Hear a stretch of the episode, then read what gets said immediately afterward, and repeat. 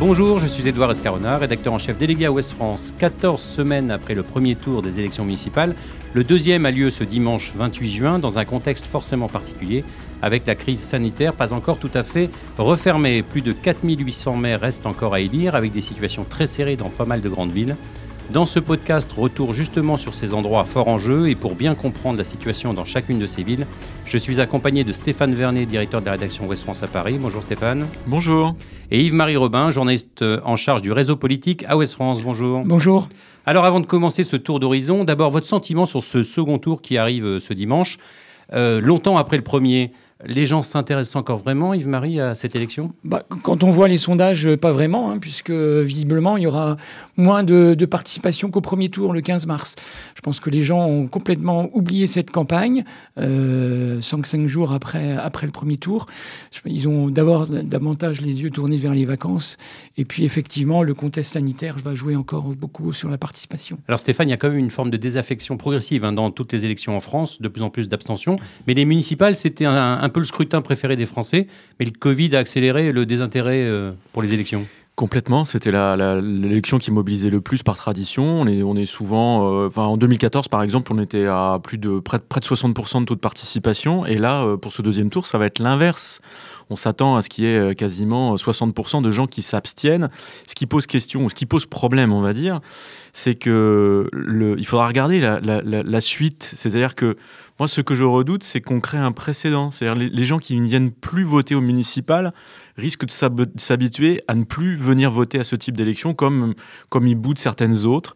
Et il ne faudrait pas que ce soit le début d'une baisse de ce scrutin qui a toujours mobilisé, parce que les élections locales, normalement, ça intéresse plus que les élections nationales ou voire les européennes, par exemple, qui, euh, ont le pompon de l'abstention en général. ce qui va évidemment poser problème pour les prochaines élections en dehors de la présidentielle en 2022 qui, qui généralement mobilise beaucoup, mais effectivement les trois prochains scrutins, euh, les sénatoriales euh, dans certains départements, les départementales et les régionales, là euh, je pense que effectivement la participation va être encore plus, plus réduite que ça. Alors ce qui est sûr c'est que la crise sanitaire n'a pas relevé le niveau de la campagne hein, pour ce second tour. Les candidats étaient un peu privés de terrain. Il y a eu beaucoup d'attaques personnelles ici ou là et peu de questions sur les programmes finalement.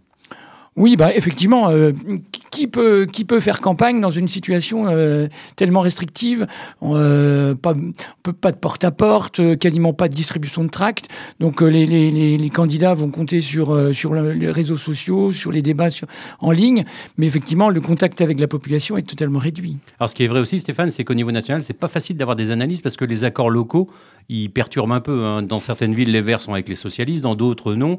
c'est difficile pour les électeurs de comprendre quelque chose sur l'échiquier politique ah bah je peux pas le dire. Oui, on ne comprend plus rien en fait. C'est pas que ça perturbe les électeurs locaux, c'est que c'est un globi-boulga. Mhm. Tout est mélangé, y compris des gens qui tournent leur veste entre le premier et le deuxième tour.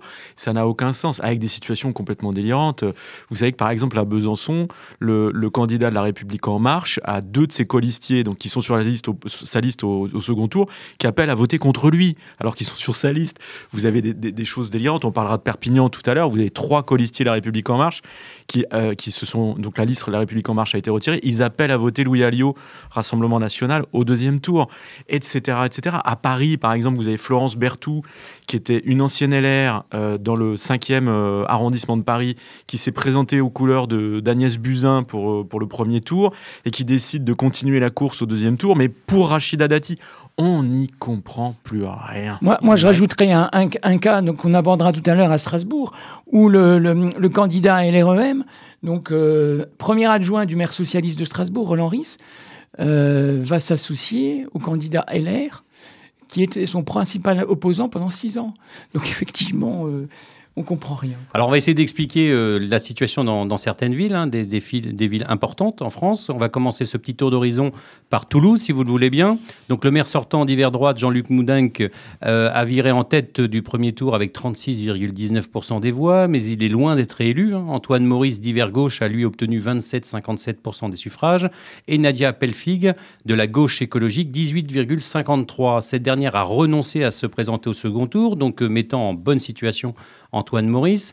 Un sondage BVA, euh, la Tribune Européen, donne d'ailleurs Antoine Maurice et sa liste d'union de la gauche, euh, archipel citoyen vainqueur, avec 51% des voix contre 49% au maire sortant.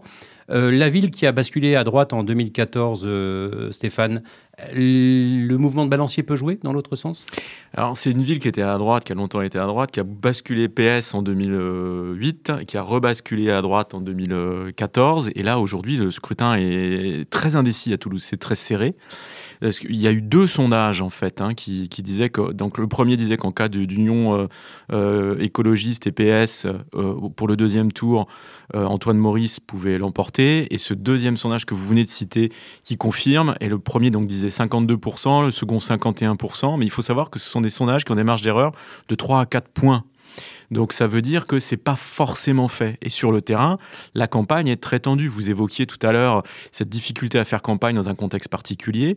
Euh, à Toulouse, les deux camps sont persuadés que tout se jouera autour de la mobilisation du deuxième tour. Donc ils vont chercher les électeurs avec les dents sur le terrain. Et le, un camp comme l'autre, donc d'abord les candidats s'accusent publiquement d'être, chacun s'accuse mutuellement d'être un menteur. Hein. donc euh, c'est le candidat du mensonge, comme vous êtes un menteur, etc. Et en plus, chacun des, chacune des équipes, euh, les colistiers ou les militants disent, nous on a fait l'objet de pression à tel endroit, euh, on a failli se faire agresser, mais dans les deux camps en fait. Donc vous voyez bien que la situation est, est, est très tendue, l'issue incertaine, mais de fait, Toulouse pourrait être une des métropoles françaises qui pourrait basculer euh, dimanche 28 juin dans le camp des écologistes. Yves-Marie, euh, ce qu'on voit aussi, c'est que le maire sortant, euh, Jean-Luc Moudinque, insiste beaucoup pour, enfin, il essaie de surfer sur les manifs pour dire voilà, c'est l'extrême gauche qui, qui, détruit les boutiques, etc. C'est ceux-là qui risquent de se retrouver à la tête de la mairie. L'union de gauche, il joue sur ce côté extrême avec les socialistes, les écologistes pour dire attention, danger. Ben oui, c'est un attelage un peu bizarre quand même, cette, cette, union de la gauche qui est un peu hétéroclite. Donc effectivement, Jean-Luc Moudin qui essaye de surfer là-dessus. Bon, après, euh, euh, théoriquement, il y aurait pu avoir une prime au maire sortant, euh, comme ça va se passer dans, beaucoup de villes, mais à Toulouse, c'est particulièrement tendu. Oui. Alors, c'est une ville aussi qui a une tradition, vous l'avez dit, Stéphane, de gauche quand même, qui a eu des maires de gauche pendant, pendant quelques années. Oui, oui. Alors Jean-Luc Modin le dit lui-même. Il dit Toulouse est une ville qui a plutôt le cœur à gauche, mais à gauche, mais pas à l'extrême gauche. Et tout son discours est basé là-dessus, effectivement, en disant regardez cet attelage, derrière euh, Antoine Maurice, candidat écologiste, vous avez, euh, vous avez euh, d'abord, le, le, rassemblement à gauche, il est hyper large. Il y a quasiment tous les partis de gauche. Vous avez le PC, le PS, Nouvelle Donne, Place Publique, le PRG. Enfin, c'est très, très, c'est très large. Vous avez des régionalistes aussi. Mais Jean-Luc Moudingue dit attention, dans cette liste, il y a aussi des gens qui sont, qui n'ont pas forcément de parti derrière eux, mais qui sont plus que politisés. Donc, il pense à des anards, enfin, et, et, à des gens qui, qui l'accusent de d'être effectivement des chantres de la violence en politique. Et, mais c'est son discours. Mais c'est aussi un discours qui est inspiré par le fait qu'en réalité, il ne s'attendait pas à sortir aussi bas au premier tour. Il est arrivé en tête, mais pas suffisamment haut, alors qu'il se disait j'ai un bon bilan, je devrais euh, sortir clairement en tête. Il n'avait pas de concurrence à droite, puisque la République en marche, en fait, euh, n'a pas présenté de liste autonome contre lui. Donc normalement, il devait avoir un boulevard. C'est pas ce qui s'est passé, et il a mis ça sur le compte de l'abstention, en disant c'est la faute de l'abstention au premier tour.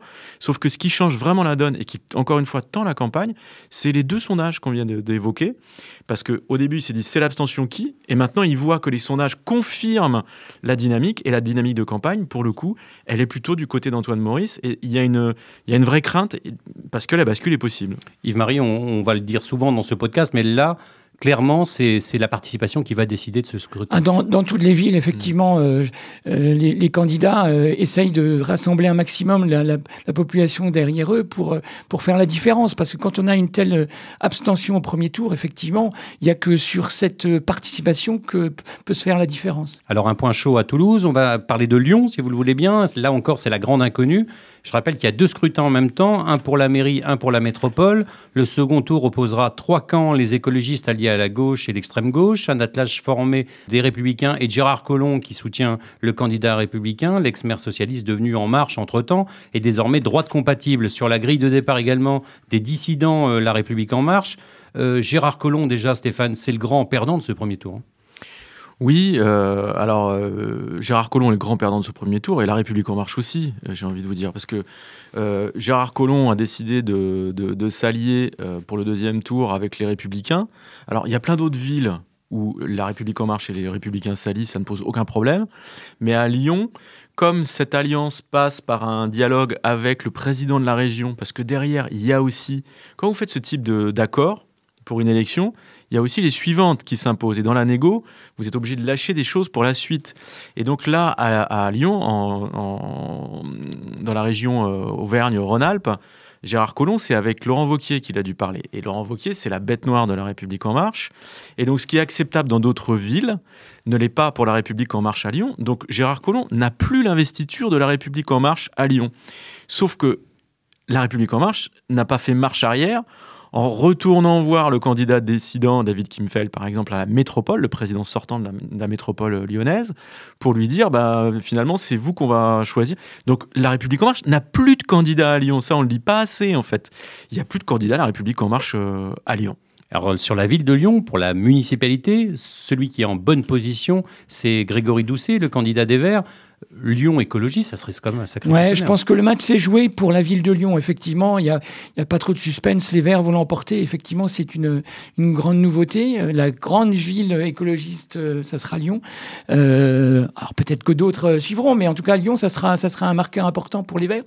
Alors que pour la métropole, le, match n'est pas joué parce qu'effectivement, il y a cette alliance avec Colomb et, Buffet. Il y a Kimmelfeld qui n'a pas dit son dernier mot. Il y a le vert Bruno Bernard. Euh, en fait, il n'y a pas de majorité qui, qui, transparaît pour, euh, à en ce second tour. Donc, euh, ça va jouer au troisième, quatrième, cinquième tour, peut-être. Alors, je vais le préciser, justement, la métropole, ça semble beaucoup plus serré, vous l'avez dit, Yves-Marie. C'est une élection capitale, car c'est là que se concentrent tous les pouvoirs. Hein. les pouvoirs de la municipalité sont relativement réduits. Les Verts sont arrivés en tête dans 8 des 14 circonscriptions de la métropole. Mais vous l'avez dit, l'écologiste Bruno Bernard sera confronté au sénateur Les Républicains François-Noël Buffet, soutenu donc par Gérard Collomb, et au président sortant, David Kimfeld, qui est un LREM dissident. Euh, c'est pas facile de, s'y retrouver. Donc euh, ce dernier n'a même pas récupéré l'investiture en marche euh, retirée à Gérard Collomb. c'est un peu le bazar, non? Mais oui, complet. On en revient à ce qu'on disait au début de l'émission. Enfin, voilà. Après, moi, je pense que ce qu'il faut retenir, c'est qu'effectivement, la ville de Lyon, ça paraît gagné pour les Verts. la métropole, on vient de le dire, c'est plus compliqué, on verra. Mais je trouve, ce que je trouve intéressant dans cette histoire, et on y reviendra pour la suite, c'est que vous pouvez avoir un phénomène de capillarité qui démarre par le sud-est ou le sud.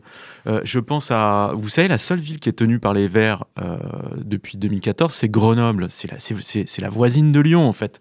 Grenoble, c'est 2014. Grenoble va rester chez les Verts. Éric Piolle euh, va, gagner au second tour. Ça pose assez peu de questions.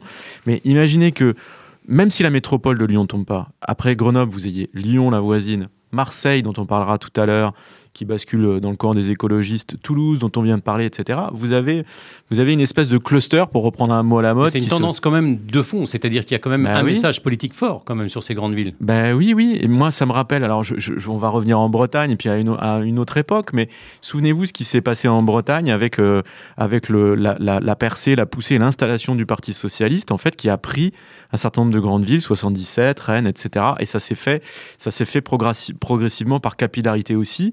Vous avez les socialistes qui commencent à prendre des grandes villes, alors que c'était une terre de droite ou de centre-droit, et qui ensuite gagnent les élections successives. Après, ça se, ça se traduit dans, les, dans des départementales. Et hop, il y a une... Y a une, y a une y a la, couleur globale change progressivement. C'est peut-être ce que les Verts sont en train d'amorcer. C'est trop tôt pour le dire, mais dire que le Parti écologiste devient l'épicentre de la gauche. Alors, est-ce que c'est l'épicentre vraiment? Parce qu'effectivement, les écologistes se voyaient très beaux à la fin du, des européennes, pensant effectivement faire des scores extraordinaires en municipal. Et dans les faits, on ne le voit pas. Ils ont toujours besoin de la, du Parti socialiste pour exister. On l'a vu, on le voit à Rennes, on le voit à Nantes ou ailleurs. Donc effectivement, tout ça, ils peuvent pas. Euh, il y a, l'exception de Grenoble et peut-être l'exception de Lyon. Mais, ils ont davantage besoin. ils peuvent pas exister encore. Mais ils ont davantage besoin du Parti socialiste pour accéder au pouvoir que de la France insoumise. Par ah oui, complètement, oui. Ça reste, ça reste un parti euh, euh, de gauche modéré, effectivement. Sauf là où, justement, on le verra avec euh, certaines villes, Lille et d'autres, où le cas où, des écologistes trop à gauche pose également problème dans, dans, dans un jeu d'alliance. Ah bah oui, parce que c'est ce qui donne, c'est ce qui donne l'occasion notamment à, aux opposants de, de dire attention, c'est dangereux, cet attelage, il y a de l'extrême gauche dedans. C'est ce qu'on évoquait pour Toulouse, mais il y a d'autres villes où c'est le, le, même discours. Bordeaux, c'est pareil. Enfin bon, on y reviendra, mais euh, mais quand même, euh, les écologistes, euh, oui, pour l'instant, ils ont besoin des, des, des socialistes. Ça s'est pas passé comme ils l'imaginaient au premier tour. N'empêche que en fait, tout se jouera dimanche. Et le 28 juin, c'est le 28 juin si on, qu'on saura vraiment si le grand gagnant de ces élections, ce sont les écologistes ou pas. Parce que s'ils arrivent à décrocher 3, 4, 5 métropoles, euh, là, le, la, la, donne est complètement changée. C'est-à-dire, si on s'arrête au résultat du premier tour, bah, finalement, euh, ils ont fait une vraie poussée avec des très bons résultats, mais qui n'ont pas transformé ou concrétisé en prenant effectivement des grandes villes. S'ils arrivent en plus à prendre des, quelques grandes villes au deuxième tour, vous verrez que le discours, ça va être, bah oui, les grands gagnants du scrutin, ce mais, sont les écologistes. Même si le PS est encore fort, on le voit, ils vont, ils vont conserver Paris, ils vont conserver Rennes, ils vont conserver Nantes, mmh. ils vont avoir Rouen. Euh, c'est quand même. Mais ils les conservent plus tout, tout seuls non plus. C'est-à-dire qu'ils euh, sont obligés entre les deux tours, notamment à Nantes oui, mais et ça, Rennes, ça de avec été le cas. Ça a toujours été le cas. Enfin, à Rennes, Edmond Hervé a longtemps euh, Ah oui, fait en sorte d'être seul toujours- ou de, a de ne pas avoir d'alliance entre les deux tours. On voit bien qu'aujourd'hui, le PS seul a du mal quand même à faire plus de 50%. Oui, oui, bah, et puis mais non, mais derrière il y a aussi il y a aussi la suite. Ce qu'il faut comprendre dans ces élections euh, euh, présentes là, les municipales de 2020, c'est que la stratégie du Parti socialiste a changé aussi. Olivier Faure a dans l'idée de réussir à avoir une union de la gauche et des écologistes pour la présidentielle. Et en réalité, ce qu'on dit pas assez, ce qu'on n'a peut-être pas assez vu, c'est que le Parti socialiste a fait beaucoup d'efforts. Il y a quand même un certain nombre de villes dans lesquelles les, les socialistes se sont rangés directement derrière les Verts ou, euh, ou- ou pour lesquels le, Parti socialiste n'a pas présenté de, de, candidat ou de liste, alors qu'il pouvait le faire. Et ça, c'est quand même très nouveau, parce que autrefois, le, PS n'aurait jamais fait ça. Il aurait plutôt dit au Vert, bah, rangez-vous derrière nous. Et là, il l'a pas fait partout. Il y a des villes où ça se passe pas bien du tout. On parlera du cas de Lille, par exemple. Mais il y a un certain nombre d'endroits où il y a cette vraie volonté d'alliance. Et mais c'est pour ménager la suite. Et la suite, c'est l'idée, c'est l'idée qui consiste à dire si on veut avoir un candidat de la gauche au deuxième tour, Il faudra la être rassemblé. exactement. Parce que si vous présentez un vert et un socialiste, en plus d'un d'un France insoumise, parce que Mélenchon ira quoi qu'il arrive. Donc de toute façon, il y aura cette division-là. Mais s'il y, en a, s'il y a un vert et un socialiste séparés, ils passeront pas la barre du, du, du second tour. Et donc, il n'y aura pas de candidat à la gauche au deuxième tour. Mais de gagner beaucoup de villes, pour les Verts comme pour les socialistes, ça posera forcément la question du leadership de cette euh, alliance dont vous parlez. C'est-à-dire que ça sera ou une personnalité socialiste ou une personnalité écologique qui devra conduire cette, euh, ce rassemblement. Donc euh, plus vous êtes fort et, dans des villes, dans des territoires, et plus vous pesez. Mais complètement. Et en fait, le, le fait que les Verts soient pas aussi forts que ce qu'ils imaginaient au début, parce que souvenez-vous, le discours c'était de dire on arrivera en tête partout devant les socialistes, et du coup on obligera les socialistes à se ranger derrière nous pour le deuxième tour. Bah, Il y a plein de villes où c'est pas arrivé, c'est ce que disait Yves-Marie tout à l'heure. C'est pas arrivé à Nantes, c'est pas arrivé à Rennes, c'est pas arrivé à À Rouen. Paris, à Paris. qui- à Paris, qui étaient des villes qui, qui, clairement, ils pensaient pouvoir euh, provoquer une espèce de bascule en disant ralliez-nous derrière notre panache vert. Ça ne s'est pas produit. Donc, s'ils n'arrivent pas à concrétiser en prenant un certain nombre de grandes villes, peut-être que cette logique d'alliance entre les Verts et Roses, euh, elle va, elle va peut-être s'en trouver modifiée. C'est-à-dire que le Parti socialiste est peut-être pas complètement mort. Et peut-être qu'on on verra ce qui va compter ensuite. C'est les départementales, c'est les régionales si elles ont bien lieu l'année prochaine. Et on verra qui finalement s'en tire mieux de ces deux formations et s'ils arrivent au bout euh, pour la présidentielle à faire alliance, ben peut-être que finalement, d'ici deux ans, ce sera peut-être pas un candidat vert avec un candidat rose derrière, ce sera peut-être l'inverse. Et ça se joue maintenant. C'est pour ça que ce, ce- le- l'enjeu du 28 juin, il est aussi très important parce qu'il con- il conditionne plein de choses pour la suite. Pour terminer sur Lyon, euh, vous l'avez dit tout à l'heure Yves-Marie, faute d'une majorité forte, l'élection va se jouer au vous l'avez dit, au troisième, Troisième, quatrième, cinquième tour, C'est le cas dans ces grandes villes avec des, des arrondissements ou des mairies de quartier. euh, Bah, souvent effectivement, le cas de Marseille qu'on peut aborder, et ça va être ça aussi, parce que effectivement, on dit toujours, on dit que, que la candidate euh, de gauche pourrait remporter Marseille, mais c'est pas joué encore. Et on voit des alliances qui naissent des fois dans les troisième, quatrième tours, qui, qui font des rois pas- euh, qui n'étaient pas prévus. Même à un moment, on parlait de. de- alors, si, si Anne Hidalgo n'avait pas été euh, aussi haut au premier tour, on aurait pu imaginer effectivement quelqu'un d'autre élu à, élu à Paris, quelqu'un qui sortirait du chapeau euh, au dernier moment. Bon, là, là ça sera moins le cas, mais effectivement, on pouvait l'imaginer avant le premier tour. Alors on va parler d'une autre élection qui est plutôt euh, sympathique et amusante, c'est celle de Montpellier. Alors c'est l'élection qui a été euh, décrite comme la plus folle ou la plus dingo de ces municipales. 14 listes au premier tour, avec des personnalités parfois étonnantes, comme le milliardaire euh, Moed Altrad ou encore le comique euh, Rémi Gaillard. L'abstention très élevée, hein, 65,3% en plus du Covid, indique peut-être que les Montpelliérains n'ont pas été très fans de ce folklore, Stéphane. Non, alors, et puis alors Montpellier, c'est quand même très très étonnant parce que si vous projetez en arrière à l'automne, par exemple, les premiers sondages d'opinion sur Montpellier donnaient la ville comme acquise aux Verts. C'est Europe Écologie Les Verts qui devait remporter Montpellier. Et alors là, il y a eu. Euh, vous parliez des difficultés d'alliance avec euh, la France Insoumise. Il s'est passé un truc extraordinaire à Montpellier. C'est le premier fait de campagne, c'est l'explosion ou l'implosion des Verts à Montpellier vous avez une primaire à Montpellier qui donne une candidate, qui désigne clairement une candidate, choisie, par les militants, les, électeurs, les sympathisants verts, qui doit faire la campagne euh, euh, à Montpellier. Sauf que dans sa liste, la liste qu'elle compose, elle prend beaucoup de gens qui ont des sympathies ou qui viennent ou qui sont supposés venir euh, de l'extrême gauche de la France insoumise. Et donc, elle a des gens dans sa propre équipe qui disent mais c'est plus une liste verte, c'est une liste vert et rouge, voire rouge et verte. donc, ils vont gratter à la porte du national en disant il y a un problème, elle est en train de trahir nos valeurs. Hop, le national descend, donc le parti décide finalement de retirer l'investiture à cette candidate et de donner l'investiture à quelqu'un d'autre. Sauf que vous avez un troisième larron qui est dans celui qui a tiré la sonnette, dans ceux qui, faisait partie de ceux qui ont tiré la sonnette d'alarme, qui dit non mais moi je vais y aller quand même. Le résultat, c'est qu'il se retrouve avec trois candidats au premier tour, les Verts.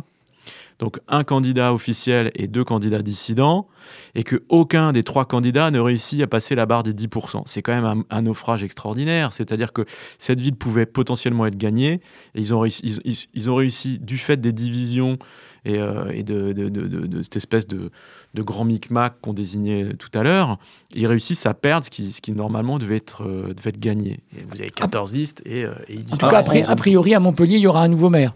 Ouais. Parce que le maire sortant est, est, en difficulté. Et justement, ce qu'on disait tout à l'heure, c'est le, le, candidat de la gauche euh, pluriel qui, qui devrait l'emporter. Alors, on va peut-être préciser, le maire sortant, Philippe Sorel, qui est arrivé en tête quand même du premier tour avec un score très moyen, 19,1% pour un maire sortant, c'est très peu. Son challenger socialiste, Michael Delafosse, a lui obtenu 16,6%. Alors c'est des scores assez bas, mais comme on l'a dit, il y avait énormément de candidats, donc euh, ça, ça répartit les, voix forcément. Et il a réussi à trouver un accord, euh, Michael Delafosse, avec euh, la liste Europe Écologie Les Verts, qui elle pour la liste officielle, avait obtenu 7,4%, ce qui, est, très peu finalement. Donc, a, et puis il y a un troisième larron hein, dans cette avec une triangulaire, donc le milliardaire septuagénaire euh, Moed Altrad, qui est bien connu localement, puisque c'est le président notamment du club de rugby, qui a obtenu lui 13,3% 13 euh, au premier tour. Alors vous allez me dire, c'est un score assez faible. Eh bien, il est favori de ce deuxième tour. Pourquoi? Parce que vous avez euh, Rémi Gaillard qui, conduisait une liste citoyenne euh, euh, qui, finalement a décidé de le soutenir au deuxième tour. Vous avez la liste citoyenne de Alenka Doulin qui compte dans ses rangs des membres de la France Insoumise qui également appelle à voter pour euh, Altrad. Et enfin, Clotilde Ollier, investie puis destituée par Europe Écologie, qui elle aussi soutient Mohamed Altrad. Sur le papier, cette euh, étrange alliance, ça pèse près de 40%. Alors, moi, je serais, je serais moins optimiste pour Altrad parce qu'il y a un sondage qui est sorti là récemment qui donne euh, vainqueur Michael Delafosse avec 39% devant le maire sortant 34% et Mohamed Altrad 27%. Mais c'est quoi cet attelage là, Altrad, là où on retrouve tout ah, bah, Oui, c'est l'originalité et puis avec une personnalité était quand même sulfureuse, parce qu'il faut, faut, bien le dire qu'il était mêlé à, à l'affaire euh, La Porte aussi. Euh, donc, euh, ah c'est une personnalité qui compte. C'est une hein, personnalité qui compte, effectivement, milliardaire, grand sponsor local, mais avec aussi quelques affaires qui traînent il y a un côté attrape-tout qui est saisissant. C'est-à-dire que, bon, à lui, c'est aussi le président du club de rugby, donc à Montpellier, évidemment, ça compte. Vous avez Rémi Gaillard qui est l'humoriste nationalement connu. Vous avez la fameuse Clotilde Ollier qui, était la, candidate qui a été désignée euh, par la primaire chez les Verts dont je parlais tout à l'heure. Mais à un moment, vous vous dites quel est, quel est, le, quel est le sens de cette combinaison-là bah, Il n'y en a pas. Euh, d'un point de vue politique, euh, à quel moment ces gens peuvent s'entendre Je veux dire, ils sont sur des lignes complètement différentes et donc vous êtes obligé d'en venir à une conclusion toute simple qui consiste à se dire, bah, en fait, c'est un mariage d'opportunistes. L'idée pour eux, c'est de d'avoir un siège euh, à la mairie. Est-ce que justement cette triangulaire peut pas jouer pour Philippe Sorel à l'arrivée? Ah, effectivement, il y a toujours un inconnu et c'est toujours, on en revient toujours à la participation. C'est ça qui fera les différences. Bon, les sondages le donnent deuxième. Bon, on ne sait jamais, effectivement. Mais pour revenir à, Rémi Gaillard, euh, euh, pour mémoire, c'était quand même l'un des candidats estampillés Gilets jaunes. Alors qu'il s'acoquine avec un milliardaire, je crois que c'est unique en France. Oui, puis c'est un grand défenseur de la cause animale, etc. Mais après, si vous voulez, le, piège, c'est d'additionner des choux et des carottes. On peut pas se dire, bah, chacune des listes a fait tant, tant, tant au premier tour. C'est pas mathématique. Potentiellement, ils, auront tant au second tour. Ça marche pas comme ça. Notamment que, enfin, il y a plein de villes dans lesquelles le, jeu des alliances, des alliances surprenantes entre le premier et le second tour, perturbe les candidats. C'est le cas à Bordeaux, c'est le cas à Toulouse, notamment dans les, enfin, notamment, pardon, surtout à Bordeaux, où euh, par exemple le fait qu'il y, ait alliance entre Thomas Cazenave, le candidat de la République en marche, avec euh, avec le, Nicolas Florian, le, maire sortant euh, Les Républicains, n'est pas comprise par une partie de l'électorat qui, ne comprend pas parce que on va parler de Bordeaux parce qu'ils n'ont pas arrêté de se avant le premier tour. Ils ont fait une campagne très dure l'un contre l'autre et notamment ils s'étaient jurés quasiment de ne pas faire alliance entre le premier et le second tour. Et finalement ils le font.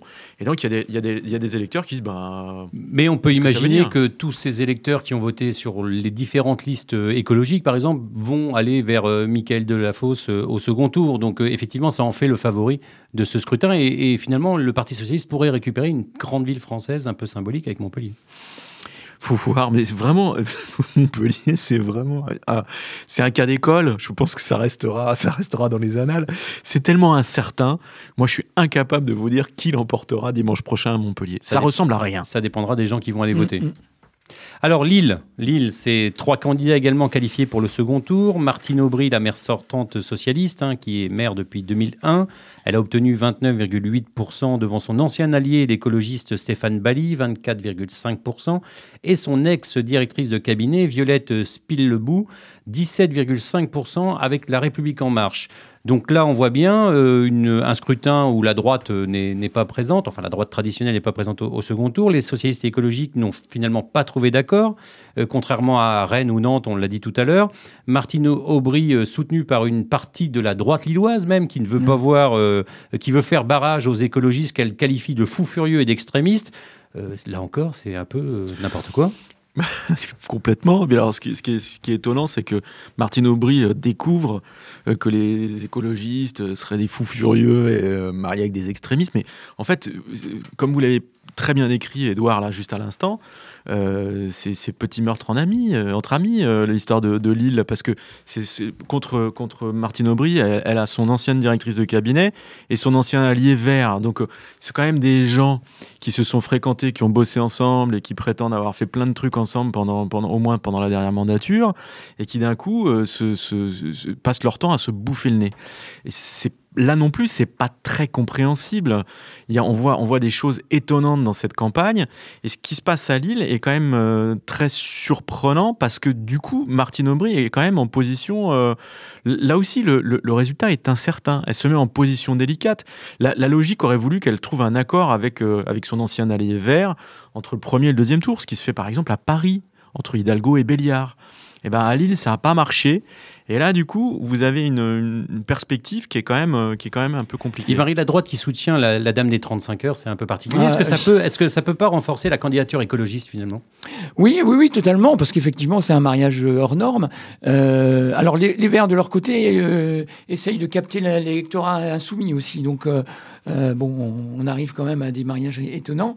Et tout est tout s'est noué par euh, alors qu'ailleurs il y a eu des, ce, que, ce, que, disait Stéphane, il y a eu des, des accords. Là, c'est un problème de répartition de sièges.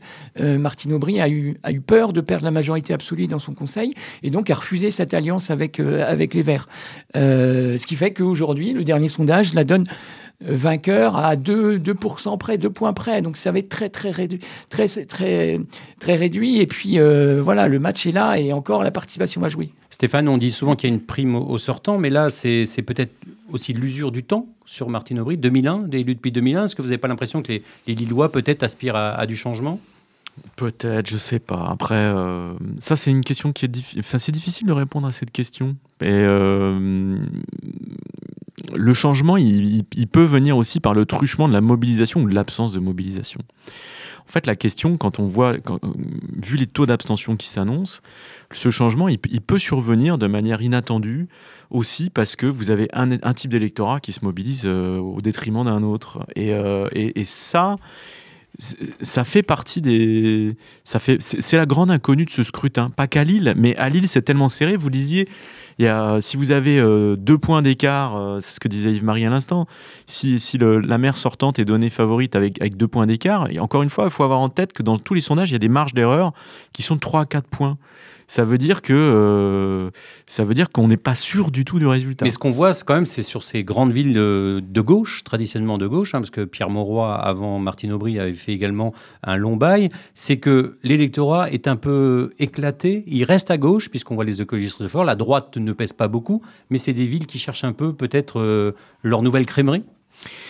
Mais c'est possible, mais c'est surtout, c'est au-delà de, au-delà des villes elles-mêmes. Euh, il faut pas oublier que euh, avec l'éruption d'Emmanuel Macron et de la République en marche en 2017, ça a tout fait exploser. Mais oui, ça a tout. Et en fait, le paysage politique français ne s'en est pas remis. Et je trouve, moi, quand on, quand on prend un tout petit peu de recul par rapport à ces municipales, euh, donc on, s'éloigne un peu, qu'on regarde le tableau d'ensemble, on est, on, on est face à un tableau impressionniste tout est mélangé. Enfin, c'est ce qu'on disait au début. Il y, a plein d'endroits où il n'y a, plus de certitude. C'est-à-dire que les lignes ont été complètement culbutées, notamment avec des, candidats à la République en marche qui, ont un côté très aventurier quand même. Hein. Donc, euh, on ne sait pas très bien quel est leur logiciel.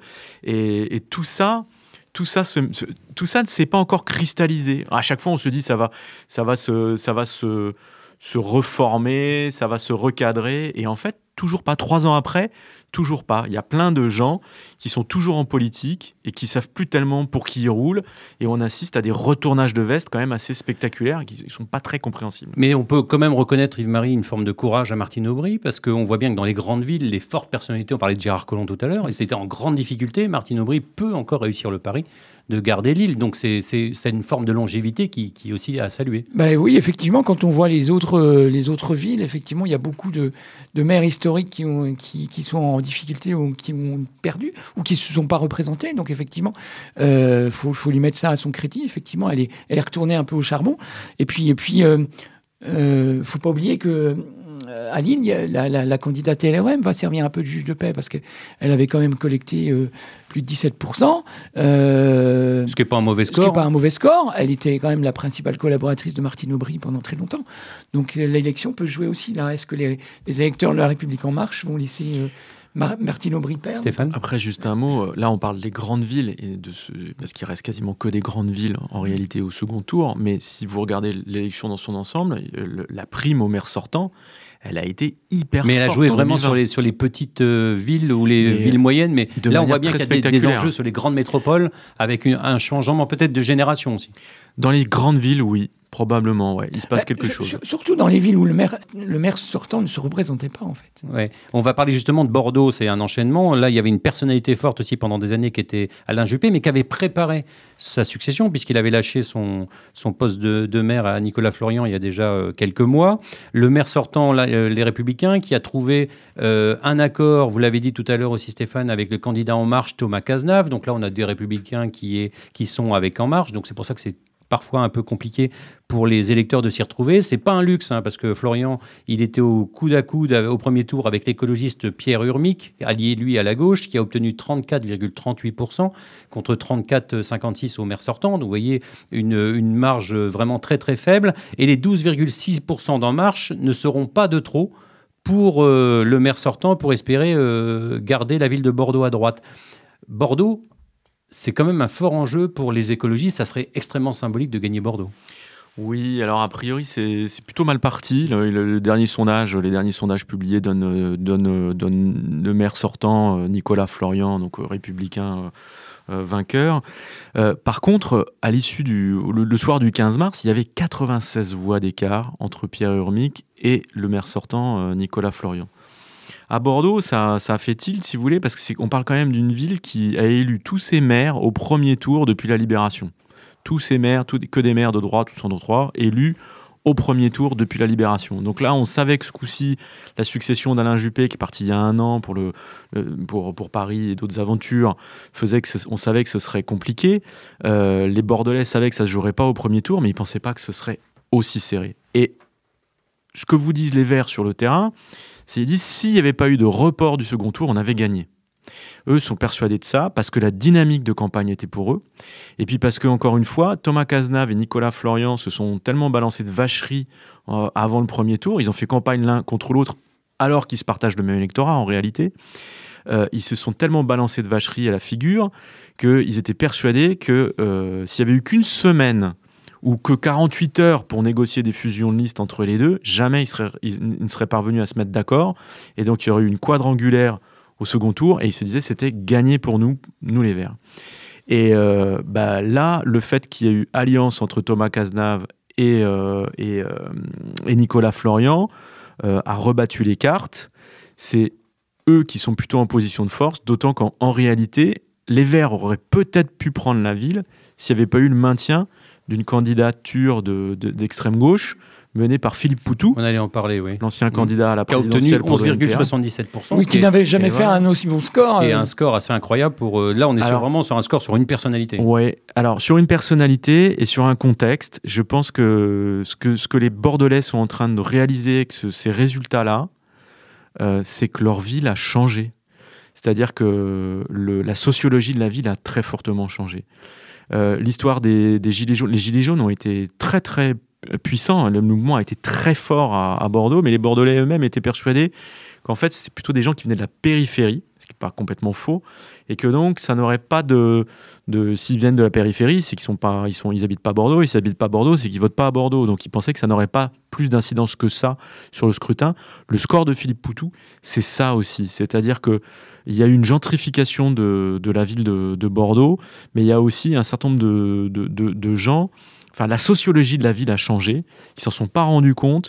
Et je pense qu'ils sont en train d'en prendre conscience aujourd'hui. Il y a eu un super travail de fait. C'est une ville qui est devenue très belle, très dynamique, etc. sous, sous, le, sous, la, sous le, les mandats successifs de, euh, d'Alain Juppé. Sauf que sa sociologie a, a, changé et ça se voit aussi Mais dans les urnes aujourd'hui. Ce qui est surprenant, c'est que le vote entre guillemets contestataire, il vient par la gauche, alors qu'on aurait pu, on aurait pu penser que dans une ville comme Bordeaux, le Rassemblement national euh, puisse aussi.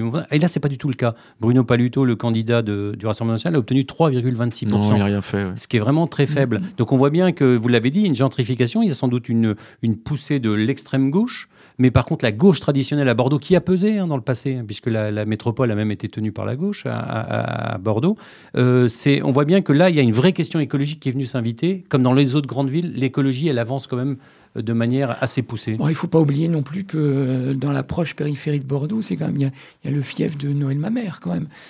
Bègle. qui était, quand même le, le, représentant des Verts pendant très longtemps. Donc, Mais la question écologique, elle est pas, elle est, elle est quand même importante dans les villes. Bah oui, oui, complètement, ouais. C'est une ville très embouteillée aussi euh, sur la rocade. Enfin, ah, énormément, oui. Bah oui, oui. Mm. Et donc ces questions-là, on voit bien que et là où c'est très étonnant et c'est pour ça que euh, Nicolas Florian a aussi eu cette difficulté-là, c'est que c'est plutôt avec Alain Juppé, ce sont des gens qui sont pas trop éloignés d'Edouard Philippe par exemple. Donc est-ce que, est que ça a pu jouer aussi dans, le rapprochement de, de Cazenave avec euh, Florian pour ce second tour? Ah bah, les, Verts sont persuadés que s'il y a eu rapprochement, c'est un rapprochement euh, contraint et forcé, qu'on leur, a tordu, euh, leur a tordu le bras. C'est-à-dire que Paris est intervenu en disant si vous faites si faites pas alliance, la ville est perdue et il est inconcevable de perdre Bordeaux. Donc chacun mange son chapeau et vous serrez la main et vous y allez, vous y allez ensemble.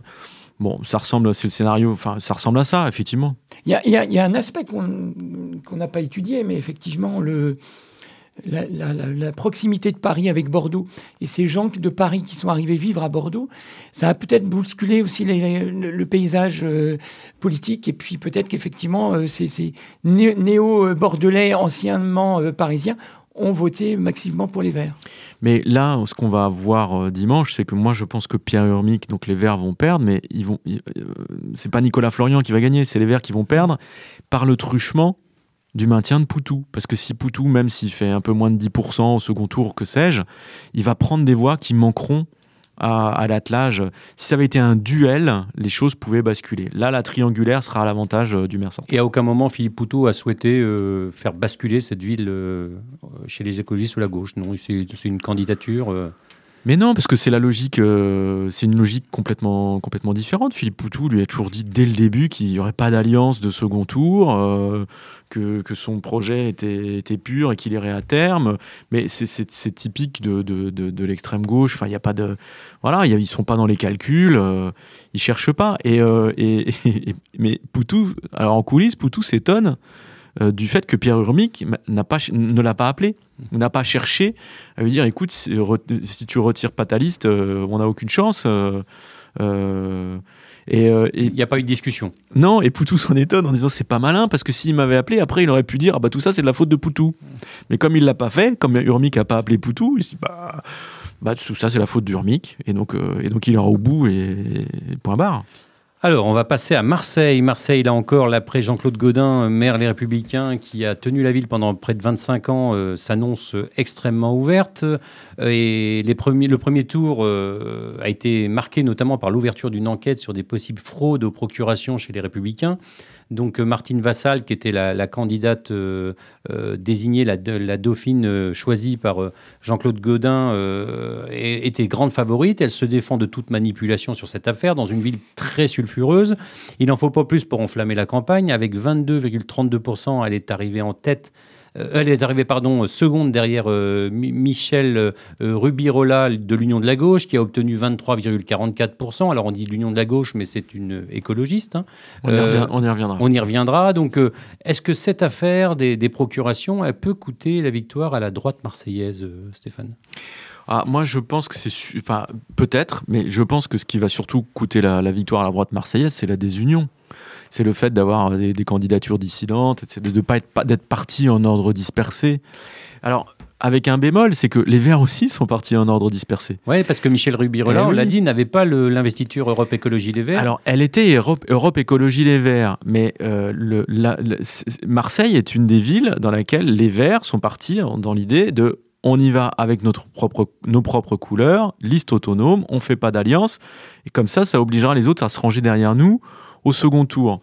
Or, Michel Rubirola, elle s'est dit, bah, ça n'a pas de sens, il vaut mieux être unis dès le premier tour. Et donc, elle a monté le Printemps Marseillais, qui est une liste d'alliance large entre les écologistes et la gauche, ce qui lui a valu d'être exclu.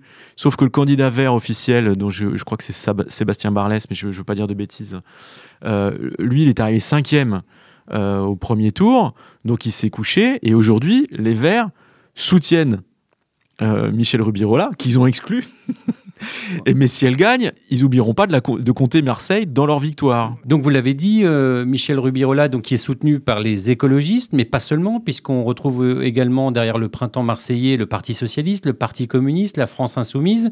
Et tout cet attelage est crédité dans un sondage BVA pour Europe 1 La Tribune de 35% des intentions de vote, devant donc la liste de Martine Vassal, les Républicains, autour de 30%, et les 20% de Stéphane Ravier, le candidat du Rassemblement national. La ville de Marseille, qui a été tenue par la gauche, il hein, faut s'en rappeler, avec euh, Gaston, Defer pendant pas mal d'années, c'est peut-être l'année ou jamais pour, euh, pour rebasculer et... Ouais, alors avec un bémol, je, reprendrai ce qu'a ce qu'a dit euh, Yves-Marie tout à l'heure, ce qu'on évoquait. vous avez trois villes dans lesquelles vous avez un troisième tour. Ce sont les villes où vous avez des arrondissements. Et c'est le cas de Marseille. Paris, Lyon, Marseille, ce sont des villes dans lesquelles vous avez des arrondissements et donc vous élisez des conseils municipaux, des, maires et des conseils municipaux arrondissement par arrondissement. Et ensuite, tous les conseillers se réunissent pour élire le maire de l'ensemble de la ville. Et vous là, avoir des coups de Trafalgar. Oui. Alors à Paris, ce sera pas le cas parce que l'avance euh, théorique d'Anne Hidalgo est telle que de toute façon, euh, il n'y aura pas ce type de retournement sur lequel comptait la République en marche à un moment en disant même si on gagne pas, on peut très bien leur faire un coup de Trafalgar euh, au troisième tour euh, en ralliant euh, des candidats des autres listes à droite à gauche et avoir une majorité pour un candidat à nous. Ça n'arrivera pas à Paris. Par contre, à Marseille, c'est très incertain. Parce que ce mélange, en fait, il y aura des conseillers Rassemblement National. parce que le Rassemblement National a pu se maintenir dans tous les secteurs. Mais oui, et puis vous avez certains arrondissements, vous avez des listes dissidentes de la droite qui se maintiennent, etc. Donc, à l'arrivée, sans, ça, oublier ça, peut être compliqué l'élu de gauche Samia Gali qui peut faire aussi la différence dans quelques arrondissements. Donc rien n'est fait. Mais effectivement, bon, même si le printemps marseillais a, un peu de longueur d'avance, rien n'est fait. Pour l'instant, on ne peut pas dire que Marseille tombera à gauche. Et on peut voir des alliances euh, complètement, surréalistes débarquer au troisième tour. Bah, écoutez, on voit bien, on voit bien Clotilde Loyer, Rémi Gaillard et Mo Moed Altrad à Montpellier. Donc, euh, on peut voir des choses complètement étonnantes avec des petites cuisines, des tambouilles internes. C'est je te promets tel poste, je vais t'arranger tel coup si tu votes pour moi. C'est ça aussi qui se passe en coulisses. Pas hein. certain que le, Rassemblement national laissera la gauche euh, diriger Marseille. Donc, ce qui veut dire que dimanche, on aura un résultat d'une élection, mais pas le résultat, le nom du maire de Marseille. À Marseille, non. Et donc, c'est ce qui rend euh, cette élection particulièrement intéressante à suivre. On va parler de Strasbourg. Le maire sortant, Roland Ries, ne se représente pas après deux mandats consécutifs. Il a désigné Alain Fontanel de La République En Marche comme son dauphin. Et même s'il semble partir favori, après avoir trouvé un accord surprise avec Jean-Philippe Vetter, le candidat Les Républicains, il faut rappeler que ce sont les écologistes avec Jeanne euh, Barséguian euh, qui sont arrivés en tête du premier tour avec 27,88% des voix contre 19,86% seulement Alain Fontanel. Cet accord La République en marche, les Républicains à Strasbourg, là encore, c'est une donne très locale. Oui, alors ce qui, ce qui, est, ce qui paraît euh, insupportable aux yeux de la République en marche euh, pour Lyon euh, est tout à fait accepté à Bordeaux et à Strasbourg. Ils trouvent ça super. Et de fait, Jeanne Barséguian, donc la, la, candidate écologiste, va rater la marche parce que potentiellement Strasbourg était une des villes qui, qui pensait que les écologistes prenaient, pensaient prenables. Et, et ils auraient pu gagner. Le problème, c'est que c'est comme à Bordeaux. Vous avez euh, le, maintien de, Catherine Trottmann. Euh, oui, parce que la difficulté de Barsaguian, c'est qu'elle n'a pas trouvé d'accord avec Catherine voilà, Trottmann. Et voilà, pas d'accord à Lille entre les Verts et le PS, pas d'accord à Strasbourg. Euh, les conséquences, c'est que à Strasbourg, ça peut leur faire rater la marche. Il faut préciser, Catherine Trottmann, qui a déjà dirigé la ville, un hein, maire socialiste euh, par le passé, est arrivée troisième avec 19% des voix. Donc euh, ça veut dire que c'était un, bon réservoir pour les avait une bonne entente, il, il, partait favori. Là, c'est pas le cas. Effectivement, sur le papier, c'est un rendez-vous manqué parce que et puis les, Catherine Trottmann et Jeanne Bersigui, on le reconnaissent. voilà, c'est un échec pour elles. Elles auraient dû s'allier. C'est un problème, un problème de route empiétant sur une réserve naturelle qui, a, posé problème. Mais ceci dit, c'est pas perdu encore parce que euh, cet attelage hétéroclite de la République en marche et, du LR ne va pas forcément plaire à l'électorat République en marche qui soutient un candidat socialiste quand même à la base. Donc est-ce qu'on ne va pas s'orienter quand même vers un soutien pour Jeanne Berséguian et voir, voir Strasbourg passer ouvert alors, ce qui est surprenant aussi, c'est qu'on le voit bien, et ça sera la difficulté peut-être dans un avenir, c'est que ces partis qui s'entendent localement, qui ne s'entendent pas ailleurs, ça fait pas une stratégie nationale, ça ah bah c'est pour, pour la République en marche, c'est manifeste. Enfin, ça crève les yeux. Je veux dire, cette idée d'avoir des alliances locales en fonction des projets locaux fait que bah, un coup l'alliance se fait avec euh, la droite, un coup elle se fait avec le PS. Enfin, euh, alors, ils ont beaucoup plus de mal à, faire des alliances avec les, candidats PS, mais il y, a certaines villes où, ils ont, où la République En Marche s'est retirée au profit ou a soutenu des maires euh, euh, sortants euh, socialistes qui ont dit Mais moi, j'ai rien demandé, etc. Mais enfin, ça les arrangeait bien. Et, du coup, en fait, partout, ils, brouillent, les pistes. cette espèce de ni droite ni gauche fait qu'il n'y a plus de prend pas bien. Mais on peut aussi c'est un peu le cas aussi de, des socialistes avec Europe Écologie Les Verts, c'est-à-dire que euh, ah bah, le fait de ne pas avoir de, logique nationale euh, explique ces accords. Mais euh, complètement. Et ce qui est, ce qui est, ce que ce qui est intéressant aussi, et une des grandes leçons de ce, ce, scrutin aussi, c'est qu'il y a quand même des consignes qui sont données par le niveau national. Mais vous avez plein de candidats au niveau local qui les suivent pas. C'est ce que je disais tout à l'heure en début d'émission avec avec euh, Perpignan, où vous avez, euh, vous avez trois colistiers, euh, La République En Marche, qui, donc la, liste a été retirée, mais qui soutiennent le candidat Louis Alliot, le, candidat du Rassemblement national. Ça fait tâche quand même, parce que je vous rappelle que le, grand discours de la Macronie, c'est de faire barrage au, Rassemblement national. Donc à l'arrivée, ces choses-là sont complètement incompréhensibles. Et juste peut-être une dernière chose sur Strasbourg pour en revenir oui, parce que juste Strasbourg, pour préciser, c'est que si euh, le euh, la République en marche, ça peut être finalement sa, plus belle prise de l'élection. J'ai même envie de vous dire, ça peut être la seule victoire de la République en marche de ces élections. Donc euh, ils ont besoin de gagner Strasbourg. S'ils gagnent même pas Strasbourg, il va, je sais pas ce qui va leur rester en fait. Vous avez parlé, Stéphane, de Perpignan. J'aimerais bien qu'on, avant de parler des rapidement des, villes comme Paris. Euh, parler de Perpignan, parce que là, on est sur un cas euh, intéressant. C'est une ville qui pourrait tomber dans l'escarcelle du Rassemblement national. Il, y en a pas, il y en a eu quelques-unes qui sont restées au Rassemblement national dès le premier tour. Euh, des villes qui étaient déjà tenues par le, parti de Marine Le Pen. Mais Louis Alliot, euh, qui essaye de devenir maire pour la quatrième fois à Perpignan, pourrait enfin parvenir à ses fins. Il a totalisé 35,6% des voix au premier tour, ce qui est beaucoup.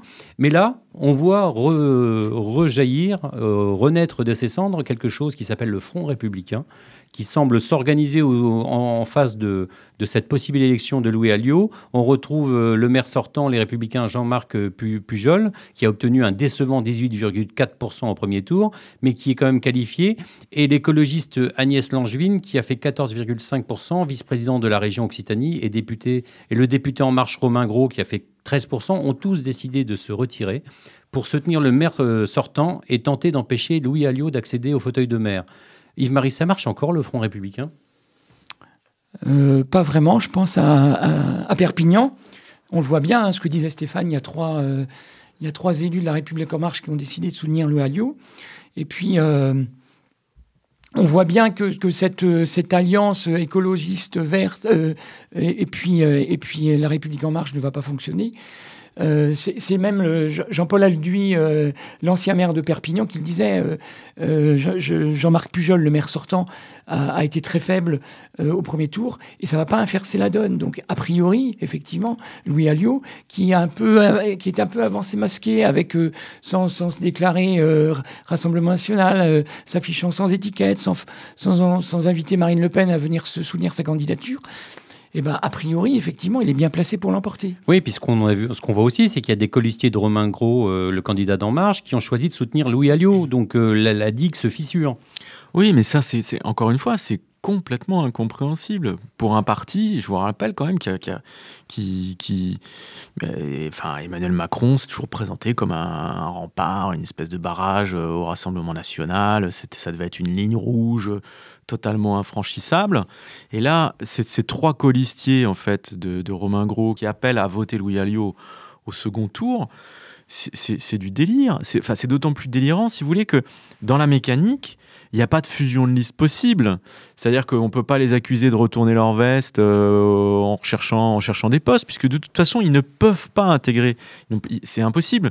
Pour, intégrer, pour qu'il y ait fusion de liste ou pour que certains candidats d'une liste qui, se, qui se retire euh, à l'issue du premier tour puissent aller vers une autre, il faut que la tête de liste soit d'accord. Romain Gros, évidemment qu'il n'est pas d'accord pour que ses colistiers aillent avec Louis Alliot. Donc, euh, donc cette expression, ils auraient pu se taire en fait, parce qu'ils n'ont rien à y gagner. Et le fait de dire qu'ils euh, voteront Louis Alliot, ça fait tâche dans le paysage. Et tout, ça, en, tout, en, disant qu'ils n'appartiennent pas à la République en marche non plus.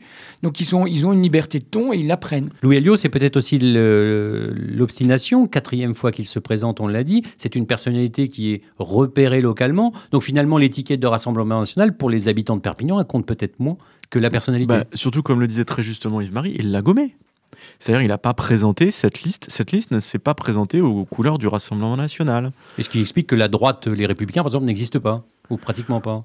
Oui, et puis euh, qu'il puisse y avoir des, passerelles dans l'électorat, etc. Enfin, c'est peut-être euh, c'est moins marqué. Et puis là, pour le coup, Louis Alliot fait campagne sur sa personnalité. Ça fait quatre fois qu'il se présente. Il a eu le temps de travailler le terrain, d'être d'être identifié. Euh, et, mais bon, puis cette, cette poussée du Rassemblement national, euh, elle a pour origine aussi euh, un, mandat complètement raté de Jean-Marc Pujol.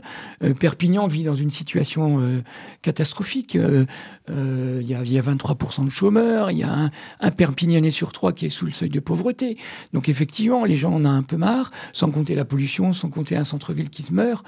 Donc effectivement, les, gens ont besoin d'un changement et ils comptent sur, sur Louis Alliot qui a fait campagne auprès des entrepreneurs en disant on va créer de l'emploi. Donc ça ressemble un peu à ce qu'on avait vécu en 95 avec Toulon, Perpignan 120 000 habitants ou avec euh, euh, Béziers il n'y a pas très longtemps.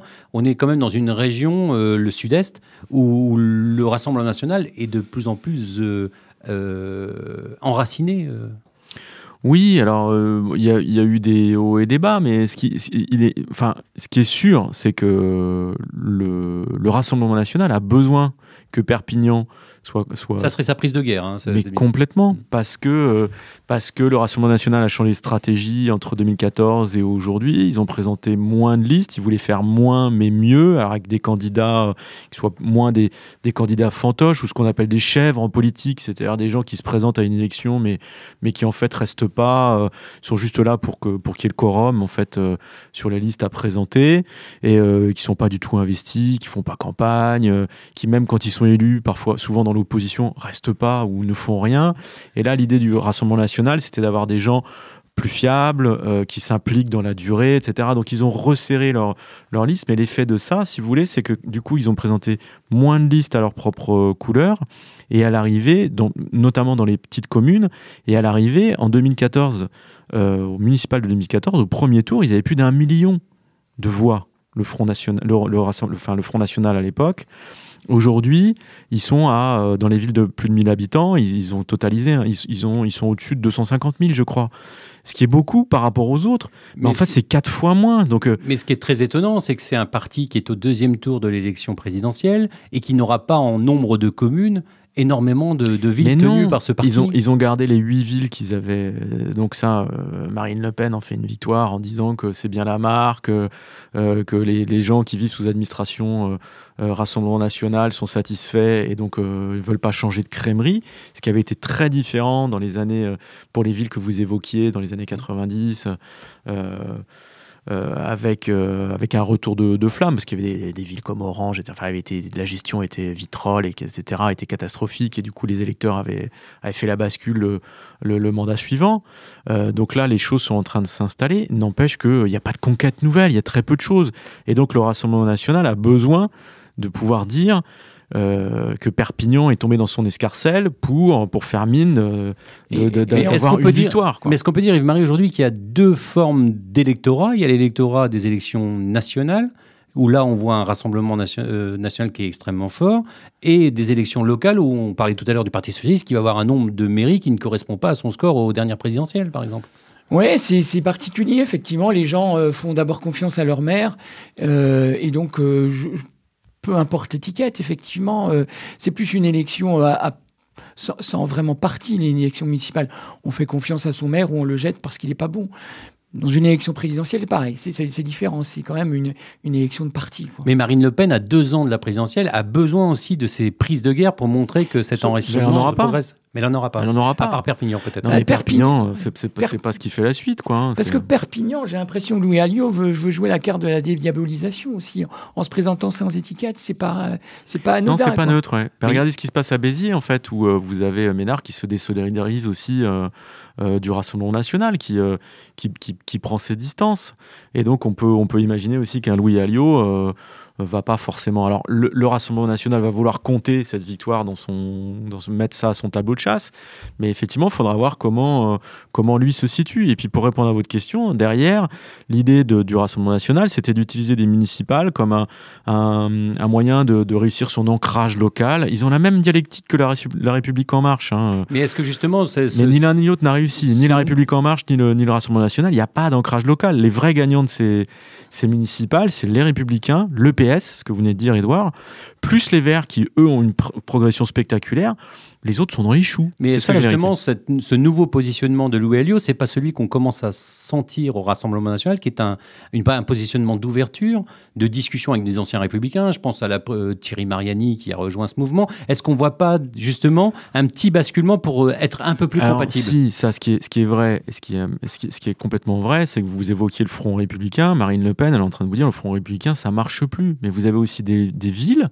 dans lesquels il y a des, fusions de listes entre le Rassemblement national et des listes de droite, entre le premier et le deuxième tour. C'est qu'à Limoux, par exemple. Ce qu'on ne voyait jamais avant. Mais non, voilà. C'est-à-dire qu'il se passe quand même quelque chose. C'est-à-dire que dans, le, dans cette entreprise de dédiabolisation et de progression du, du Rassemblement national, là aussi, les lignes bougent. Le, politique, le paysage politique français, il était complètement déstabilisé, mais ça, ça, joue aussi en faveur du Rassemblement national qui est en train de se, se recentrer, d'être et, aujourd'hui le Rassemblement moins national, infréquentable que par le passé. Aujourd'hui, le Rassemblement national sait qu'il ne pourra jamais gagner une élection présidentielle en France s'il ne trouve pas justement ce, cette, ces formes d'alliance avec euh, la droite plus traditionnelle, Yves-Marie. Oui, et encore, euh, encore, on voit bien quand même que la différence est marquée hein, euh, entre la droite traditionnelle et le Rassemblement national. Euh, il y, y, a toujours des, des une, une, digue infranchissable entre les, les, les, ténors de la République, de, des républicains disent clairement qu'ils veulent. Mais les, les, électeurs, eux. Mais l'électorat et Rassemblement national est tellement hétéroclite, ça va de l'extrême gauche à, à, la droite. Donc effectivement, c'est difficile de, de, de, de, dire que le Rassemblement national va, va se, se rapprocher de la, la de, de des républicains. Ouais, pourrait très bien de républicains. Ce qu'on voit pas, ce qu'on voit pas à la France insoumise, qui est capable de faire des scores élevés au présidentiel, derrière une personnalité, quand arrivent des scrutins euh, locaux, la France insoumise pèse peu finalement. Non, mais alors le, le, le, Rassemblement national dans ces municipales, il pesait peu aussi. Euh, le truc, c'est que le, il y a une fidélité de l'électorat au Rassemblement national, et qui était une fidélité de l'électorat au Front national. Et en fait, la grande force du Rassemblement national, c'est que quoi qu'il se passe, euh, quoi que dise Marine Le Pen, même s'il dit des bêtises, même si elle a des affaires en cours, etc., cette fidélité au parti, elle reste. C'est probablement le parti qui a le socle d'électeurs le plus stable. C'est ce qui fait qu'en gros, elle peut compter dans un scrutin national sur 20% dans une, logique de premier tour, ce qui fait que euh, on sait quasiment déjà qu'elle sera au second tour de la présidentielle en 2020. Et la question, c'est de savoir qui sera président, c'est celui ou celle qui sera en face d'elle en, 2020. J'exagère un peu parce que ça, ça va peut-être pas forcément se danser comme ça, mais ce, socle-là, il est très fort. Par contre, cet électorat, il est saupoudré sur le, territoire. Ce qui fait aussi que vous n'avez pas forcément 20% d'électeurs pour Marine Le Pen dans, les, communes, pour les, pour, pour les, pour les municipales. Et donc, ce qui est vrai dans une élection euh, nationale, voire les européennes en 2019, n'est pas forcément, euh, pas forcément au, au, niveau local. Puis on le voit géographiquement, en fait, le Rassemblement national, c'est toujours le sud et le nord, mais en dehors de ça... Euh, l'est aussi, oui. Un peu mm. l'est, mais... mais toute, moi, la, toute la diagonale mais, ouest. Et donc, effectivement, ça marche pas. On ne retrouve pas cet électorat-là pour les municipales, mais on peut le retrouver après pour les présidentielles. Alors, j'aimerais qu'on termine rapidement euh, en une phrase ou deux sur trois villes euh, qui reste quand même symbolique. Il y a d'abord Le Havre. Pourquoi? Parce que Édouard Philippe, le Premier ministre, qui est arrivé en tête du premier tour avec 43,60% des voix, affronte au second tour le député Parti communiste français, il faut, faut, le signaler, il y en a peu, au deuxième tour de ces grandes villes, Jean-Paul Lecoq, dont le score 35,88% était un bon score. Euh, un sondage annonce que le Premier ministre euh, euh sera vainqueur avec à peu près 53% des intentions de vote. Votre avis sur cette élection probable d'Édouard Philippe, Stéphane? Bah, moi, je pense que le député Lecoq a fait une bêtise, c'est-à-dire que les Verts sont arrivés troisième et ils ont fait moins de 10%, donc ils ne pouvaient pas se maintenir. Et donc, il a considéré qu'il n'avait pas besoin d'eux pour aller au second tour. S'il y avait eu une fusion de liste, parce qu'ils faisaient plus de 5% les Verts, ils pouvaient intégrer quelques, quelques, quelques candidats euh, écologistes sur sa liste, ça mange pas de pain, et euh, il y aurait peut-être eu possibilité de de drainer un peu plus d'électeurs sur, cette, sur cet aspect euh, vert. Il a choisi de ne pas le faire en pensant que ça passerait tout seul. Peut-être qu'il a misé tout sur euh, un rejet d'Edouard Philippe. Or, on voit qu'au niveau national, Edouard Philippe. Euh, il bah, s'en sort pas mal de cette bah, Il s'en sort même très bien, beaucoup mieux que le président de la République.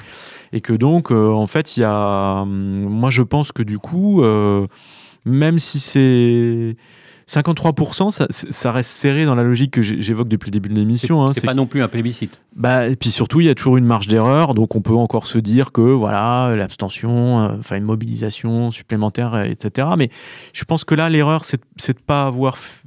Il aurait dû, le candidat communiste aurait, aurait dû verdir sa liste. Il, il potentiellement, ça lui donnait peut-être. Ce qui va être intéressant au Havre, Yves-Marie, c'est que euh, l'élection probable d'Edouard Philippe va entraîner peut-être euh, d'autres euh, redistributions des cartes euh, au sommet de l'État. Donc c'est ça qu'il faudra voir aussi après. Alors effectivement, pour l'instant, Edouard Philippe a dit rapidement qu'il ne serait, il serait pas le maire du Havre s'il restait à Matignon.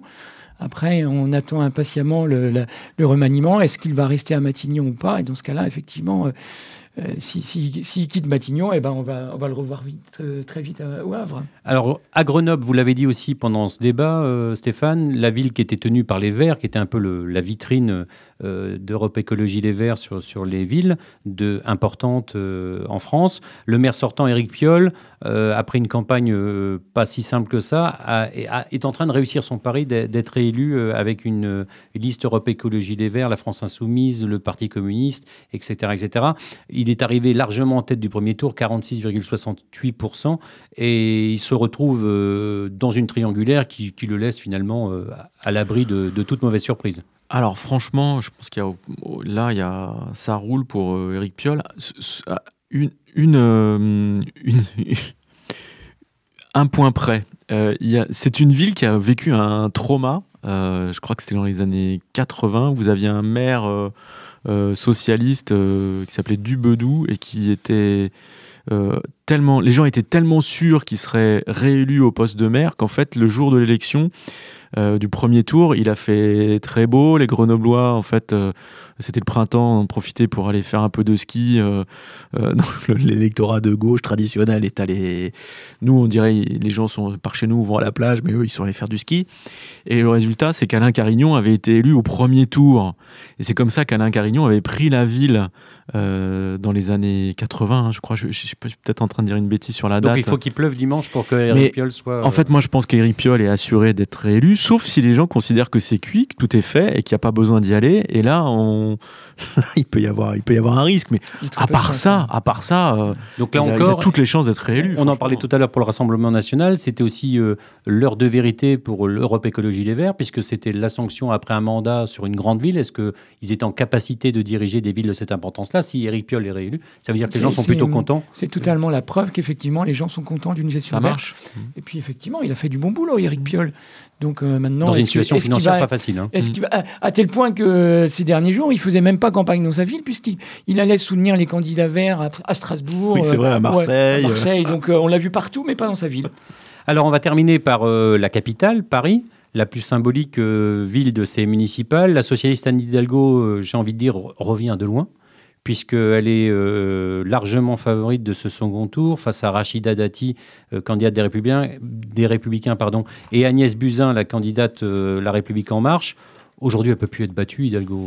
Ben non, y a, on est lundi. Il y a un sondage qui vient de sortir, un sondage BVA, qui dit deuxième tour, Anne Hidalgo 45%, Rachida Dati 34%, Agnès Buzyn 18%. Donc j'ai envie de vous dire, c'est fait et il n'y aura même pas, il y aura pas de, problématique au, troisième tour, parce que l'avance de, d'Anne Hidalgo sera telle que elle, elle sera, elle sera réélue euh, maire de Paris. Alors, ce qui est, ce qui Mais là, on a une vision quand même assez paradoxale, puisque on entend pique-pendre d'Anne Hidalgo depuis des mois. Tout Alors, peut-être que c'est un microcosme, mais, mais finalement, elle est en train de réussir là où tout le monde lui promettait l'enfer. Mais oui, mais oui. Alors vous avez les sondages d'opinion, de, satisfaction, d'insatisfaction, je sais pas comment dire la chose, mais il y a que à peu près 40% des Parisiens qui sont satisfaits de la gestion au cours du, mandat, en gros, et elle va être élue haut la main, mais parce que parce qu'en face vous avez vous avez le naufrage de la République en marche. C'est un naufrage, il n'y a pas d'autre mot. On parle quand même d'un parti qui s'imaginait que tout pour, la République en marche en 2019 l'année dernière, euh, c'était du tout cuit dans leur tête. Aujourd'hui, à moins d'une semaine de l'élection, c'est cuit pour eux, complètement. Mais pourquoi? Ben, il, y a plusieurs, il y a plusieurs facteurs, dont un grand facteur, c'est, ça a été le, casting a été particulièrement mauvais. La dissidence de Villani a fait beaucoup de tort. La candidature de, Benjamin, Benjamin, Griveaux qui se termine en pantalonnade, c'est une catastrophe. Le choix d'Agnès Buzyn pour remplacer le candidat officiel, euh, alors qu'elle est ministre de la Santé et qu'on est au démarrage de la crise euh, du, du, Covid, franchement, ça aide pas. En plus, la concurrence entre eux fait que euh, bah, ils se sont épuisés. Il y a eu des, promesses délirantes. Je vous rappelle que Benjamin Griveaux voulait déplacer la gare de l'Est pour créer un, Central Park à l'américaine dans Paris. Il y a plein de choses qui qui passent pas et les, électeurs ont, perdu confiance. Et finalement, le choix qui sera fait dimanche prochain euh, pour les électeurs, ce sera de choisir la moins mauvaise des trois candidates. Et donc, ils, ont décidé que c'était Anne Hidalgo. Alors que les socialistes gardent l'une des plus grandes capitales au monde, c'est finalement euh, un moindre mal pour le Parti socialiste ah, c'est une, une, belle victoire qu'on disait tout à l'heure, effectivement. Euh, le, Parti socialiste va garder Rennes, va garder Nantes. Effectivement, c'est quand même assez élogieux pour, pour le Parti socialiste. En sachant que l'alliance avec les écologistes va l'obliger sans doute à mener une politique très verte. Oui, et puis la crise sanitaire aussi, parce que effectivement, ces, regroupements de population, ces, immeubles euh, à tout va, effectivement, ça, peut, ça peut diffuser plus facilement un virus. Donc, effectivement, il y a, toute une politique de euh, réaménagement du territoire qui va devoir, euh, se faire. Et quand on, on voit ces grandes villes avec les écologistes qui sont en bonne situation, Paris n'était pas gagnable pour Europe Écologie Les Verts, Stéphane? Mais alors, c'est Europe Écologie Vert et La République En Marche, en fait, euh, ils ont additionné des, choux et des carottes. C'est ça, l'erreur. C'est-à-dire que La République En Marche s'est dit Paris, c'est tout cuit parce que en 2017, euh, à la présidentielle, euh, Emmanuel Macron a fait des, scores soviétiques. Le législatif, c'était pareil. Ça a été sur le, le, les, circonscriptions parisiennes, ils ont eu des, résultats qui n'ont eu d'égal euh, que Cornille et Vilaine, hein, qui a voté pour des députés La République En Marche aussi.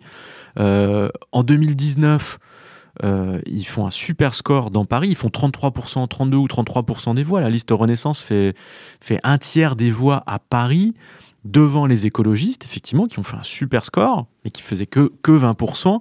Et la droite, euh, la, liste euh, François-Xavier Bellamy à Paris, intramuros, elle fait 10%. Et donc, il y a une logique qui consiste à se dire, bah, de toute façon, l'électorat de cette ville, il est partagé entre la République en marche et les écologistes on va gagner. Et sauf que c'est pour ça que je, dis que l'erreur, c'est d'avoir voulu additionner des choux et des carottes, c'est que les élections se suivent, elles se ressemblent pas, et que ce qui se passe dans les élections nationales n'a rien à voir avec le niveau local. Il y a eu un problème de casting pour la République en marche, et puis il y a aussi l'usure du pouvoir, c'est-à-dire que euh, sur, entre 2017 et aujourd'hui, vous avez eu la crise des gilets jaunes, vous avez eu euh, la réforme des retraites. Euh, le Covid, qui sont autant de crises que les Parisiens, enfin, ils ont mangé, hein, ça, c'était, c'était, ça, ça cognait fort, et les gens s'en souviennent. Donc il y a, y a, un certain nombre de tout, ça accumulé fait que et les, et les Verts ont fait le même calcul en se disant on est très haut pour les européennes, cette ville est à nous. Bah non, ça marche pas comme ça. Ce qui est sûr, c'est que l'ambiance délétère entre Dati et Buzyn met Hidalgo à l'abri d'un coup de Trafalgar au troisième tour euh, lors de l'élection du maire. Ah oui, totalement. Il n'y aura pas de suspense, euh, effectivement. Euh, les, les, Buzyn et Dati, ça ne peut pas marcher ensemble. Euh, il s'est passé quand même un truc très curieux, c'est-à-dire qu'en 2019, en fait, la République en marche était très haut, tellement haut que vous avez des maires d'arrondissement à droite qui ont pris peur. C'est pour ça que vous avez une Florence Berthoud dans le 5e qui a fait campagne sous les couleurs d'Agnès Buzyn. C'est pour ça que vous avez Philippe Goujon dans le 15e, qui est le département qui a le plus de conseillers élus au Conseil de Paris. C'est, le 15e, c'est 56 conseillers. Hein. C'est, le seul, c'est le seul, c'est l'arrondissement qui pèse le plus fort dans, ce fameux troisième tour, qui a dit mais si on fait pas alliance avec la République en marche, on va perdre. Euh, on ne gagnera jamais. Quoi. Et Anne Hidalgo sera réélue. Et donc, vous avez des positionnements bizarres et tout le monde est en train de rentrer dans le rang. Aujourd'hui, euh, Florence Berthoud, elle est toujours candidate dans le cinquième, mais elle roule plus pour Agnès Buzyn entre le premier et le deuxième tour, elle a décidé que ses voix iraient à Rachida Dati. Et euh, Philippe Goujon s'est allié avec la, il a fait sa, sa, liste a fusionné avec celle d'Agnès Evren, qui était la candidate officielle des, des LR. Ils sont en train de rentrer dans le rang parce qu'ils ont compris que, que de toute façon, la République en marche, c'était, cuit. Et après, sur ce troisième tour, moi, je vois pas les, les, conseillers de Paris élus aux couleurs de la République en marche voter euh, pour Rachida Dati. De toute façon, ils en ont très peu. Et puis il y a la question, par exemple, de de Cédric Villani, qui va peut-être faire un petit quelque chose euh, dans le 14e arrondissement. Mais lui, est-ce qu'il sait lui-même où est-ce qu'il habite Entre Anne Hidalgo et. Il a euh, été président du comité de soutien d'Anne Hidalgo à l'élection présidentielle. Mais oui, et puis son équipe, en fait, je pense que son équipe est très partagée entre euh, un vote socialiste à Dinalgo et puis, mm. puis une fidélité à la République en marche qui n'existe plus. Enfin, Marie, un dernier mot? Ouais, ce qui est incroyable, c'est quand même le, parcours politique d'Agnès Buzyn, qui a été il y a quelques mois, qui était quand même l'un des ministres les plus appréciés du gouvernement, avec la figure tutélaire de Simone Veil. Et puis là, c'est la dégringolade totale. Elle a été un peu envoyée au casse-pipe quand même, non? Après elle a été, je pense qu'on peut dire qu'elle a été virée du gouvernement. Quoi. Oui, mais sans, euh, qu'elle se rende compte sans tout de suite. Elle s'est fait avoir, je pense. Et là, maintenant, bah, il va falloir la recaser. Alors, on parle d'elle comme défenseur des droits, étant en concurrence avec Nicole Belloubet. On va voir ça dans les prochains mois. Mais bon, euh, effectivement, elle va disparaître du paysage politique, elle va retourner à l'hôpital. Eh ben, merci beaucoup, messieurs. On se retrouve dimanche euh, pour une émission spéciale en audio pour commenter les résultats de ce second tour des municipales. Vous pouvez aussi retrouver toute la campagne sur notre site internet ouestfrance.fr et dans le journal papier tous les matins. Merci, à bientôt. À bientôt.